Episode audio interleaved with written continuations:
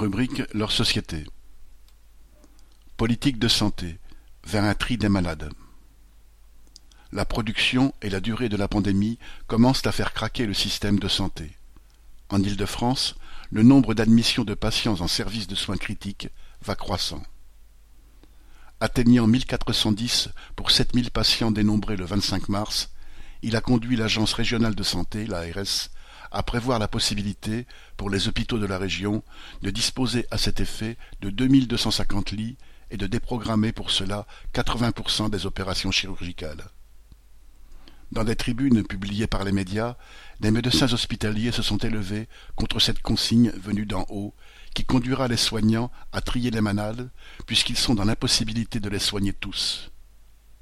Déprogrammer des opérations chirurgicales, les reporter à une date incertaine, c'est concrètement, selon un spécialiste en anesthésie-réanimation de l'hôpital Saint-Antoine, six mois de plus à attendre, avec les douleurs que cela suppose, avant la pose d'une prothèse de hanche ou l'opération d'une hernie inguinale.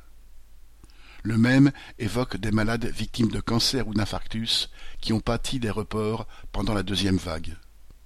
Il ajoute que les investigations, comme en endoscopie digestive, sont à maintenir le plus longtemps possible, car passer de quatre salles dédiées à deux, menace qui pèse sur ce service, conduirait mécaniquement à réduire l'activité de moitié. Or, en 2020, près d'un tiers des cancers colorectaux ont, du fait même des déprogrammations, été détectés à des stades plus avancés. Le généticien Axel Kahn chiffre même, plus généralement, autour de 13 500 les décès supplémentaires à prévoir à cause de cancer, du fait du retard pris depuis un an. Certains médecins ont dénoncé dans une tribune les conséquences d'un choix politique de Macron. Mais, au-delà, le choix politique est fait depuis des décennies et il est assumé. Le dernier plan de financement de la sécurité sociale n'exige-t-il pas de l'hôpital 900 millions d'euros d'économies? Les lits d'hospitalisation, et en ce moment surtout de soins critiques, qui font défaut, n'ont-ils pas été supprimés au fil des plans pour économiser du personnel soignant et non soignant Malgré les promesses ronflantes du Ségur, la suppression de 300 lits dans le nouvel hôpital nord de Paris, regroupement de Bichat et de Beaujon, n'est-elle pas fermement décidée? Le cri d'alarme lancé par des soignants des grands centres hospitaliers est clair.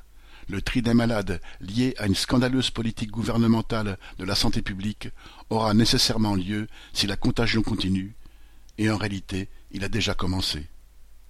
Viviane Lafont